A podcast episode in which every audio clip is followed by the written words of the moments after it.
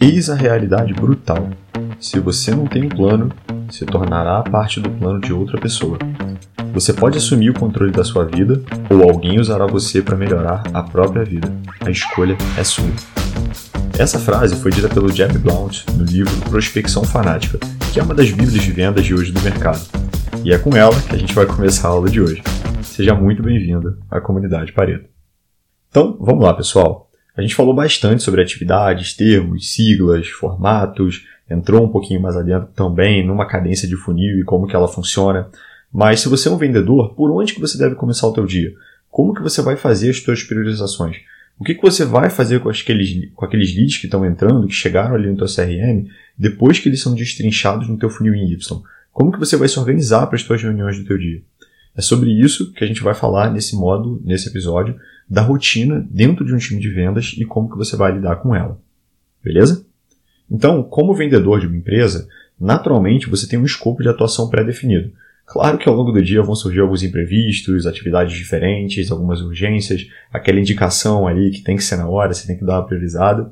Só que o escopo, no papel, ele normalmente existe. Particularmente aqui na Pareto, a gente chama isso de diário de bordo. Tá? Então, assim, antes mesmo de falar da rotina, eu recomendo que você pare agora, faça o exercício, caso ainda não tenha se estruturado, de escrever no papel cada uma das atividades que você tem no seu dia. No papel no computador, eu sempre gosto do meu caderninho aqui para dar uma escrevida também. Tá? Por exemplo, na minha época de SDR, eu tinha algumas atividades na minha rotina, não vou entrar muito a fundo para não confundir vocês, mas eram ações de prospecção envolvendo e-mails, ligações, LinkedIn, WhatsApp, bem como qualificação de leads já maturados, confirmações, reativações, roleplays, eu fazia o papel do BDR também junto. Ó, um disclaimer aqui que é bem importante. Se você ainda não trabalha com vendas, vai ser a tua primeira experiência, pensa no que a gente aprendeu até agora em todas as atividades micro que você, sendo BDR, SDR ou até closer, iria executar. Pode usar o modelo que a gente falou nas primeiras aulas ali como base também, beleza? Feito isso, você vai perceber que algumas atividades elas demandam muito mais do que as outras, você parando para pensar qual delas toma mais tempo, bem como tem algumas que são mais relevantes e outras que podem esperar um pouquinho mais. E é exatamente com base em cada uma delas que a gente vai fazer a nossa matriz de priorização, que é o tema da aula de hoje.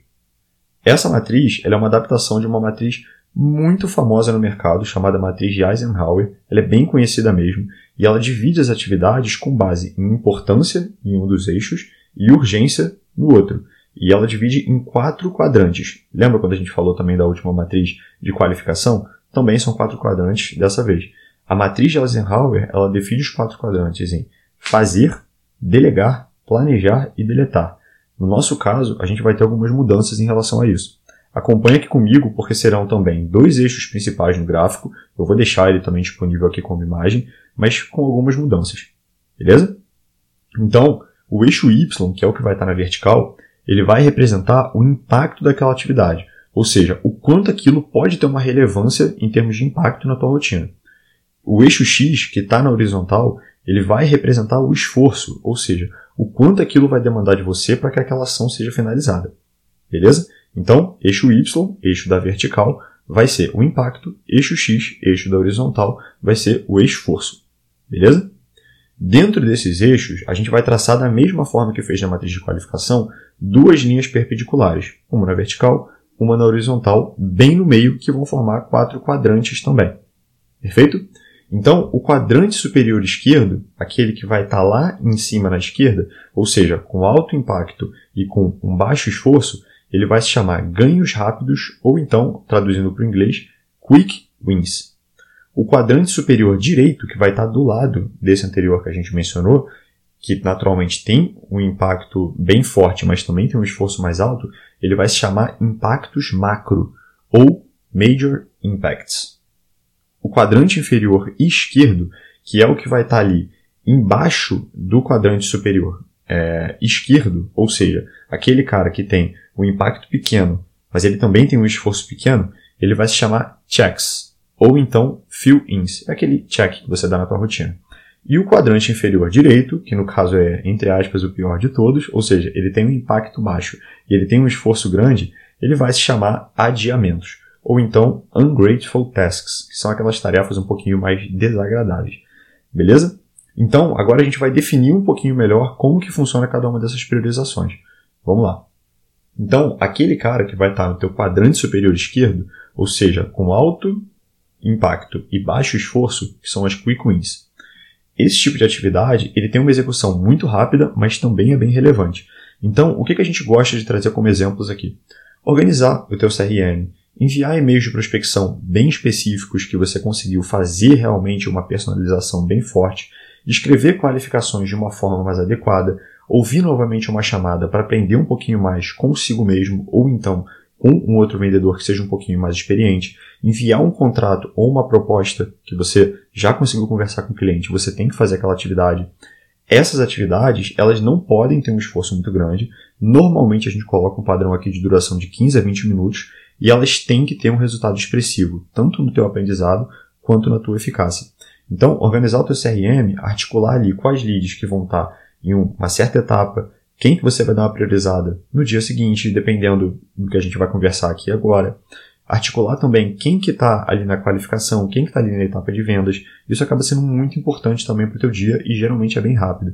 Então, esses e-mails de prospecção específicos que a gente vai enviar, naturalmente o envio é rápido, mas a coleta de informações ela acaba demorando um pouquinho mais. Então, se você já conseguiu coletar aquilo tudo, se você já teve isso da inteligência comercial, ou você mesmo conseguiu estudar, eu vou organizar isso aqui no meu e-mail, que vai ser um pouquinho mais rápido para fazer o envio dele também. Tá? Então, esse tipo de atividade que é um pouco mais rápida e gera alto impacto é o que a gente chama de quick wins. Beleza? Então, agora a gente passa para o quadrante superior direito, que é o que está do lado das quick wins, que tem um alto impacto, mas também tem um alto esforço, ou seja, os impactos macro ou então major impacts. Então, o que, que são essas atividades? Naturalmente, atividades que, recorrentes ou não, têm que ter uma certa priorização também, apesar de demorarem um pouquinho mais. Então, o que, que são alguns exemplos aqui trazendo para a nossa rotina? Reuniões de qualificação, é, atividades agendadas com lead, ligar para aqueles leads melhores do teu funil, roleplays com membros mais experientes. Caso você seja um closer, aquela reunião com aquele cliente também que está marcada na tua agenda e você sabe que é um cara muito bom. Aquela call de follow-up que você vai fazer com aquele cara também, porque você sabe que ele é um contrato que está mais próximo de fechar, mas é uma call que vai demandar um pouquinho mais de você. Você tem que ter se, pre se preparado previamente. Então, tem pessoas que até preferem começar o dia com a Quick Win, mas eu, particularmente, prefiro começar com essas atividades, porque elas dando certo, o impacto que vai ter na minha rotina é muito bom. Na próxima aula, a gente vai falar um pouquinho sobre momentum, e quando a gente tem essa preparação um pouco mais forte, que demanda um pouco mais do nosso esforço, e geralmente dá certo, o gás que isso dá para o nosso dia é um gás espetacular. Mas isso é uma escolha de qualquer um dos dois também, né? Tem gente que prefere fazer aquelas atividades rapidinhas, aquilo dá um, um boost mesmo na pessoa para ao longo do dia, e aí ela consegue fazer essa atividade melhor ainda. Eu, particularmente, Jair, prefiro começar pelos impactos macro, tá? Mas são essas atividades que demandam um pouco mais de você, têm um esforço um pouco mais alto, mas o impacto delas também vai ser muito alto. Por isso que eu coloquei também esses roleplays com membros mais experientes, porque demora um pouco mais, você vai ter que absorver aquele feedback. Lembra da Coachability? Você vai ter que entender o que ele está te passando e conseguir aplicar aquilo rápido, e isso geralmente demora um pouco mais. Beleza? Então, passando agora para o terceiro quadrante, que é o quadrante inferior esquerdo, que a gente chama de checks, ou então fill-ins. O que, que, são essas atividades? São atividades que elas têm um baixo esforço, mas que elas também têm um baixo impacto. Certo? Não demanda tanto de você, mas o impacto também não vai ser tão grande. Então, naturalmente, dentro de uma rotina de priorização, as outras duas vão sempre ter que vir acima. Tá? Então, essas tarefas, é, antes delas serem realizadas, o que eu recomendo para você aí do outro lado é que você garanta que são as suas responsabilidades. Tá? A ideia é executar elas realmente quando as prioridades não estiverem lá. Então, alguns exemplos são aquelas ligações com leads que não parecem ser tão boas, e-mails para esses caras que às vezes acabam nem olhando tanto, mas você vai fazer um follow-up, follow-up com contatos que já estão um pouco mais sumidos, você já está quase dando perdido neles ali no teu pipeline, porque a, a chance de aparecer acaba sendo um pouquinho menor. Então, essas atividades, eu dei exemplos aqui de atividades que naturalmente estão na rotina do SDR, do BDR, até do Closer, mas o que acontece é que muitas vezes dentro de uma empresa você tem uma atividade que demanda pouco de você, mas é de outra área que acabou te pedindo. Então, assim, você até pode executar essa atividade para ajudar a outra área, mas poxa, ela não pode vir na frente também de algo que realmente vai gerar um alto impacto para você dentro da tua rotina de vendedor, tá? Então, essas atividades elas até podem ser executadas, mas não coloque ela também como prioridade. Ela vai sempre vir como terceira ali naquela escala. Beleza? E por fim, a gente chega no nosso último quadrante, que é um quadrante um pouquinho mais complicado, né, o inferior direito, que a gente chama de tarefas ingratas, a ungrateful tasks, ou então de adiamentos, como eu particularmente prefiro chamar. Então, o que, que são essas tarefas? São tarefas que vão te gerar um esforço alto e o impacto vai ser baixo, ou seja, é o que você não quer fazer, né? Comparando com a matriz de Eisenhower, que a gente falou da outra vez, é aquela atividade que você vai acabar não executando, ou então, comparando com a matriz de qualificação, que é aquele lead lá que não tem fit e não tem maturidade contigo e vira lixo, é esse quadrante aqui também. Então, naturalmente, elas, como elas não vão te gerar muitos ganhos, a gente está falando aqui de casos em que você vai realmente ter que executar, mas que não é tão legal. Então, o que, que significa isso? Cara, você enviar e-mails para pessoas que quase nunca leem, por exemplo. É, vamos supor que dentro da tua rotina você normalmente consegue falar somente com o gerente de marketing, mas você recebeu o contato de um cara que é o CEO daquela empresa poxa, se dentro da tua perspectiva esse cara quase nunca vai responder, é aquela atividade que você vai fazer um e-mail personalizado para aquele cara, mas, assim, vai te dar muito esforço, só que a chance de você ter um impacto ali é muito baixa. É claro que isso pode acontecer e tomara que aconteça. A gente sempre quer pegar aquele cara que é o decision maker mais alto na cadeia, mas é um pouquinho mais complexo. Então, assim, em algum momento, essas atividades elas vão ter que estar bem abaixo dentro da tua lista de priorização. Tá? Um outro caso, verificar a validação de e-mails.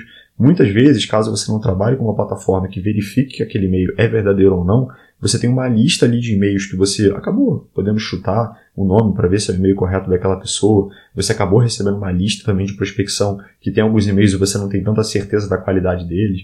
Você não quer ter uma taxa de bounce, né, que é a taxa de rejeição que acaba acontecendo muito alta. A gente vai falar um pouquinho disso mais à frente.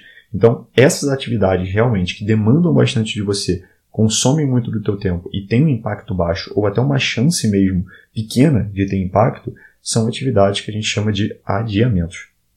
Tá? Então, naturalmente, não priorize elas, deixe elas bem no cantinho ali, porque elas têm muito menos chance de ter eficácia. Perfeito? Então, entenderam como é que a gente consegue construir essa matriz de priorização? Esses quatro quadrantes, eles são muito relevantes, tá? Na próxima aula, a gente vai trazer algumas dicas um pouquinho mais práticas de como que você vai lidar com essas atividades. Eu gosto sempre de trazer alguns exemplos da rotina do SDR, do BDR, para ficar um pouco mais palpável, mas não deixe de fazer esse exercício, tá? De pegar a tua rotina, de pegar basicamente o que está dentro daquele teu diário de bordo, do teu escopo de atuação, colocar o que, que você executa e entender quais dessas atividades você alocaria dentro dessa matriz. Perfeito?